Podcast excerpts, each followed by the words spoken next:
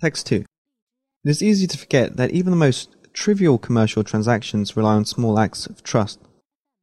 Laws encourage good behavior, but states lack the resources to force everyone to be good all the time.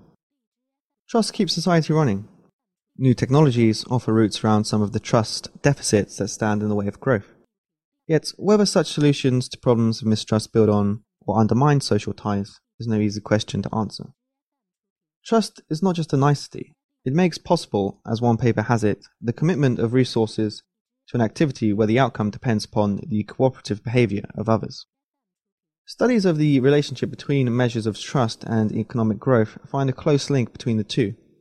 That does not necessarily mean one causes the other, but research also suggests that trust boosts trade, suggesting that greater trust spurs the activities that make a place richer. Inventive humans are good at finding ways around trust bottlenecks. Reliance on families or tribes, groups whose members' interests are more closely aligned than those of the population as a whole, is a common strategy, yet by their nature, such workarounds are limited in scope, and leave many members of society isolated.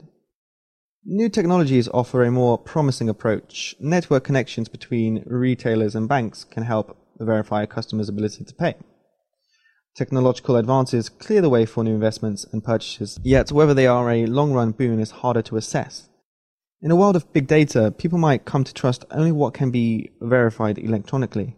In a recent blog, Branko Milanovic of the City University of New York lamented the commodification of labor made possible by market making apps. Enabling strangers to quickly do business frees people of the need to be nice, he argues. Their trust building skills could atrophy.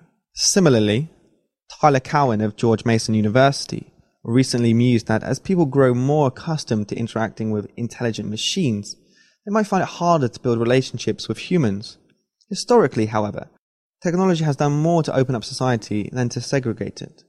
New technologies make it easier to trust unfamiliar groups. Public ratings, for instance, can undercut discrimination.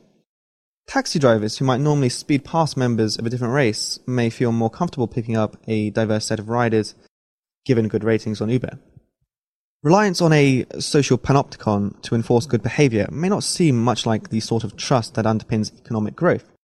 It is one thing to use Airbnb to rent a spare room from someone of a different background, and quite another to build the deep social bonds needed to support long run investments. For big commitments, people will not suddenly let down their guard, however impressive technology becomes.